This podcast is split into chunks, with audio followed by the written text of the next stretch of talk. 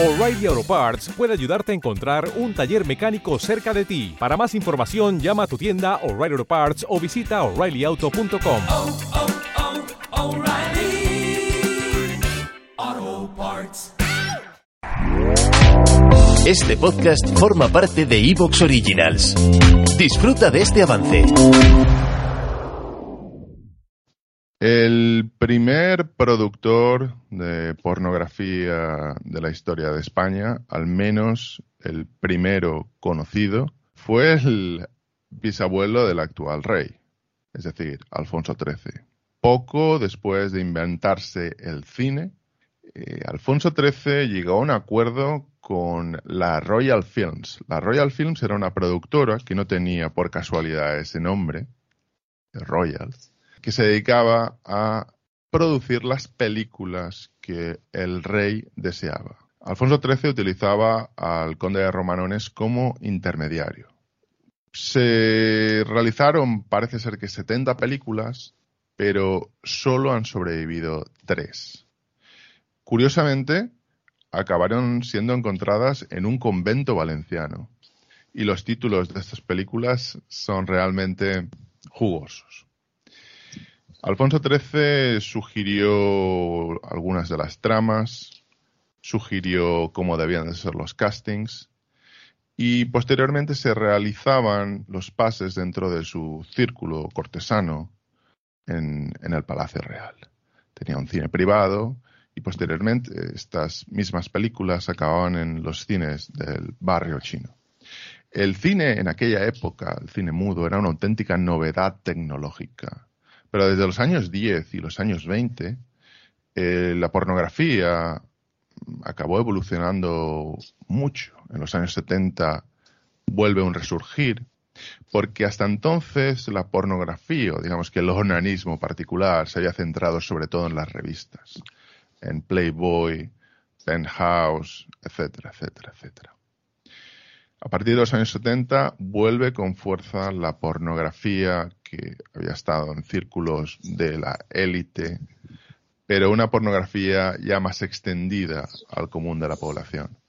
A partir de los años 80 y 90, con los vídeos VHS, con esas zonas eh, escondidas dentro de los videoclubs donde había esas cintas de sexo, con los típicos pósters que trataban de estar no a la vista del resto de personas que iban a alquilar sus films, en esas zonas se consumía o se alquilaba el porno. En los 90 se creó un pequeño, digamos que Star System, pequeño Star System de directores y de actrices. Tera Patrick, Stacey Valentine, Jenna Jameson, Brianna Banks, Sylvia Saint, etcétera, etcétera, directores como Mark Dorcel, Mario Salieri, Pierre Woodward, se llegaron a producir alguna película que costó más de 100 millones de la época equivalente. Eh, películas que podían tardarse en rodar 7, 8 días. Esto en cine convencional es un tiempo muy corto, pero en cine pornográfico de la actualidad es una barbaridad tanto de coste de producción como de tiempo, como de recursos, maquillaje, vestuario, localización, etcétera, etcétera, etcétera. A partir de los años 90 hay una revolución con Internet.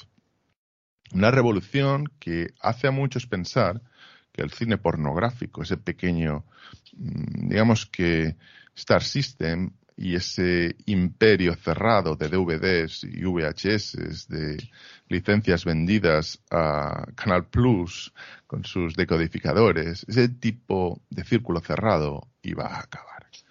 Que iba a haber mucho más contenido y que íbamos a entrar en un proceso atomizado y quizá de concentración al mismo tiempo, aunque parezca algo contraintuitivo. A lo que hemos acabado virando en la actualidad es a un mundo de la pornografía a nivel mundial que es un auténtico duopolio. El 70-80% de la pornografía occidental, que es uno de los mayores negocios audiovisuales en el sentido del tiempo invertido, de lo exitoso de las páginas, de lo relevante, este, esta pornografía está controlada básicamente por dos, dos grupos. El grupo MindGeek y WGCZ Holding. son nombres que probablemente a ninguno de los usuarios les suene de nada. Sí que les sonarán, sin embargo, Xvideos, Bang Bros, Penthouse, Private, todos propiedad de WGZ Holding. De hecho, Penthouse y Private, a medida que fueron teniendo problemas económicos, fueron eh, engullidos por este grupo que tiene a Xvideos como su, su centro de juego, donde va repartiendo.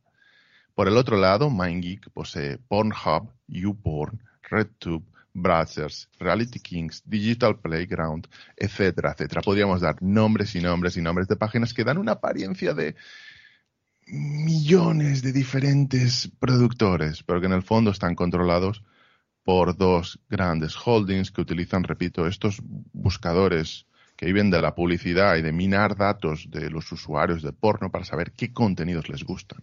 Si les gusta el contenido interracial, si les gusta eh, el contenido de teens, etcétera, etcétera, etcétera. Aparte de acabar derivando a sus propias páginas de pago. Son como grandes distribuidores globales de la pornografía. Pero al mismo tiempo, en muchos países sobreviven un porcentaje de productores y páginas que están al margen de este enorme duopolio. Al igual que, por ejemplo, en España eh, tenemos Filmin o tenemos páginas de contenido, pero que a nivel mundial son Netflix, HBO, eh, por ejemplo, también eh, Disney, las que controlan el, el sector audiovisual.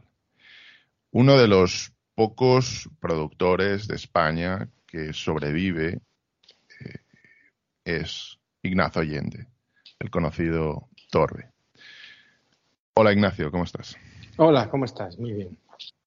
Una de las primeras películas y de las pocas eh, que se han conservado, solo tres, porque el rey dijo que había que destruir su colección particular, era llamada El Confesor.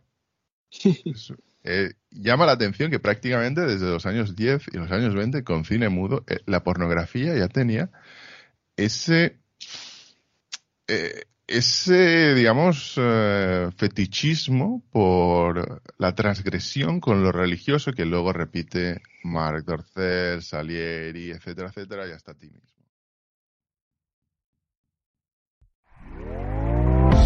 ¿Te está gustando lo que escuchas?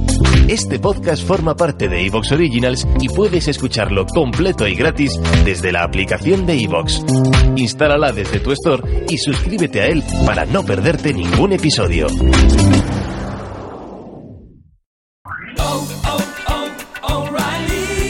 ¿Necesitas ayuda? En O'Reilly Auto Parts te ayudamos. ¿Necesitas algún consejo? Te aconsejamos. Nuestros profesionales en autopartes están siempre disponibles para ayudarte a encontrar lo que necesites. Excelente servicio al cliente es solo una de las ventajas que ofrece O'Reilly Auto Parts. Los profesionales en autopartes. oh,